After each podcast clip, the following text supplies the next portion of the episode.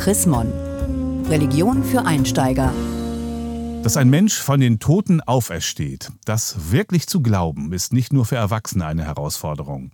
Kinder, wenn sie klein sind, geben sich ja vielleicht noch damit zufrieden, wenn die Eltern sagen, dass der Tote jetzt bei Gott lebt. Aber dass der Mensch Jesus sich nach der Kreuzigung seinen Jüngern als lebendiger zeigte, gegen jede Erfahrung, das zu glauben fällt auch älteren Kindern schwer. Das ist eigentlich nur mit einem großen Geheimnis zu erklären. Religion für Einsteiger fragt im aktuellen Chrismon-Heft, ist er wirklich auferstanden? Henning Kiene, Pastor im Kirchenamt der Evangelischen Kirche in Deutschland. Ja, stimmt es? Ist Jesus wirklich von den Toten auferstanden? Ja, er ist wahrhaftig auferstanden. So grüßen sich Christinnen und Christen am Ostermorgen.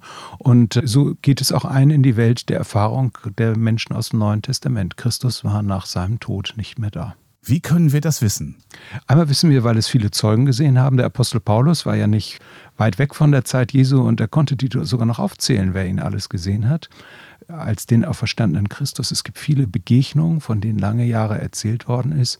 Und äh, es ist zuverlässig, die Jüngerinnen und Jünger haben Jesus, nachdem er tot war, neu wieder erlebt.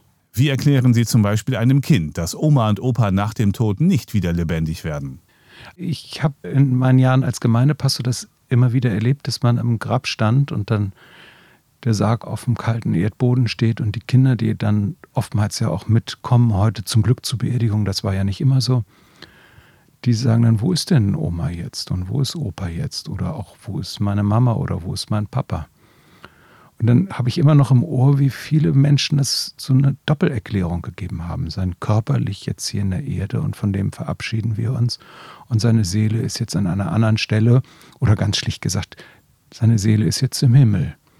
Und damit sind die meisten Kinder eigentlich auch wirklich einverstanden. Die Seele ist jetzt im Himmel. Kinder werden älter und fragen dann auch anders. Wie ist es denn zu verstehen, dass der Mensch Jesus aufersteht und neben Gott sitzt und anderen passiert das nicht? Kinder, Jugendliche, Erwachsene greifen ja immer nach Bildern dann und äh, versuchen sich auszumalen, was denn eigentlich sein kann. Ähm, ich kann wieder erzählen aus dem Farm, dass mir ähm, jemand mal erzählt hat, dass seine Frau gestorben ist und dass er lange Zeit das Gefühl hat, dass sie vollkommen weit weg ist. Und dann auf einmal die Erfahrung machte, so ein halbes Jahr bis einem Jahr nach ihrem Tod, äh, dass sie immer um ihn herum ist. Und er fragte, sag mal, Herr Pastor, ist das denn eigentlich normal, dass ich diesen Eindruck habe, dass meine Frau nur so um die Ecke ist? Es gibt ja so Hinweise darauf, die wir im Leben erfahren, dass Menschen, die nicht mehr bei uns sind, dass diese Menschen in der Nähe sind, dass man mit ihnen noch im Gespräch ist, dass man den Eindruck hat, dass sie nicht weg sind. Ein Hinweis darauf, dass es tatsächlich eine Auferstehung der Toten gibt, ist also dieser Eindruck des Leben weitergeht, auch nach dem Tod. Ein Hinweis von vielen. Kann man sich die christliche Kirche ohne Auferstehung überhaupt vorstellen? Eine Kirche, die nicht an die Auferstehung Jesu Christi glaubt, ist eine Kirche, die sich ihres eigenen Geheimnisses berauben würde.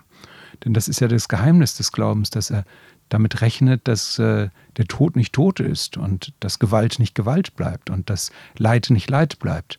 Also man wird nie sagen, wie es ist und man wird nie ein Zielfoto davon machen können.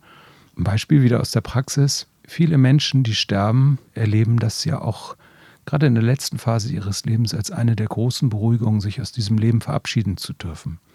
Und oftmals sprechen Menschen, die sterben ja auch von einem Licht und von einer Veränderung des Lebens auf ein Jenseits hin. Alles Hinweise auf die Auferstehung und alles Hinweise darauf, dass die Auferstehung Jesu Christi allem vorangegangen ist und ein Bild gibt von dem, in das wir reingehen. Daran müssen wir dann ja aber auch wirklich glauben. Sogar der Jünger Thomas hatte sein Problem damit, dass Jesus wieder da war. Der ungläubige Thomas bekommt ja das Angebot, du darfst deine Hände und äh, in die Wundmale legen und mit Augen sehen, wer ich bin. Und genau die Hände legt er nicht in die Wundmale. Und der Ostermorgen ist auch ein Morgen, an dem die Menschen auch geblendet sind. Also was man dort sieht, ist auch ja nicht ganz scharf und auch nicht ganz präzise, aber deutlich ist, dass derjenige, der gestorben ist und der gelitten hat, diese Zeichen auch nach dem Tod an sich trägt und diese Zeichen in irgendeiner Weise auch verherrlicht sind. Also das Leid wird nicht nur überwunden, sondern das Leid wird auch mitgenommen in den Zustand, der dann in der Auferstehung herrschen wird. Sie können daran zweifeln, natürlich, gerne, immer auch wieder.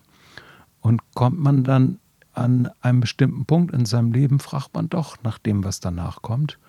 Und dann bringen diese vielen Bilder, die ja auch in dem Artikel in Chrismon äh, von Kindern geschildert werden, bekommen dann auch in der Erwachsenenwelt auf einmal eine besonders starke Prägekraft. Vielen Dank, Henning Kiene, Pastor im Kirchenamt der EKD in Hannover zur Chrismon-Frage.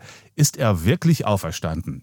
Haben Sie Fragen oder Anregungen? Dann schreiben Sie uns unter leserbriefe.chrismon.de. Mehr Informationen unter www.chrismon.de